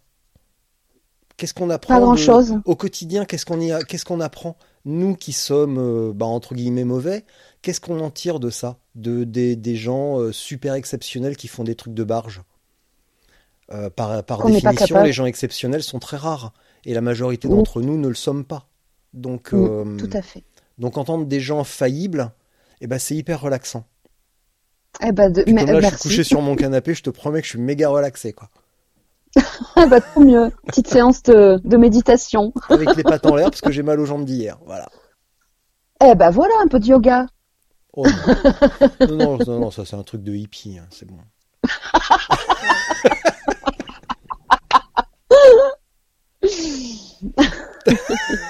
voilà, c'était ma, de- ma dernière remarque acerbe de la journée. Elle était parfaite. Justine, une dernière fois, merci beaucoup et je te laisse pour ta minute de solitude. Moi, je vais poser mon micro et toi, tu restes en ligne, tu restes connecté, tu dis ce que tu veux, tu prends le temps que tu veux, tu racontes vraiment ce que tu veux et quand tu as fini, tu raccroches et ça sera fini ainsi. D'accord. À très bientôt, Justine. Merci encore. Merci à toi et au plaisir. Tout ce que je pourrais dire pour terminer, c'est un petit message à toutes ces jeunes femmes qui rêvent de partir, qui ne se sentent pas capables. Je vous jure, on en est toutes capables. Si moi je l'ai fait, n'importe qui peut le faire. Tout le monde peut le faire. Essayez de passer le cap. Une fois que vous l'aurez passé, ce n'est que du bonheur. Faites-vous plaisir, c'est le plus important. Ne cherchez pas la performance, cherchez le plaisir. Et allez-y, pédalez.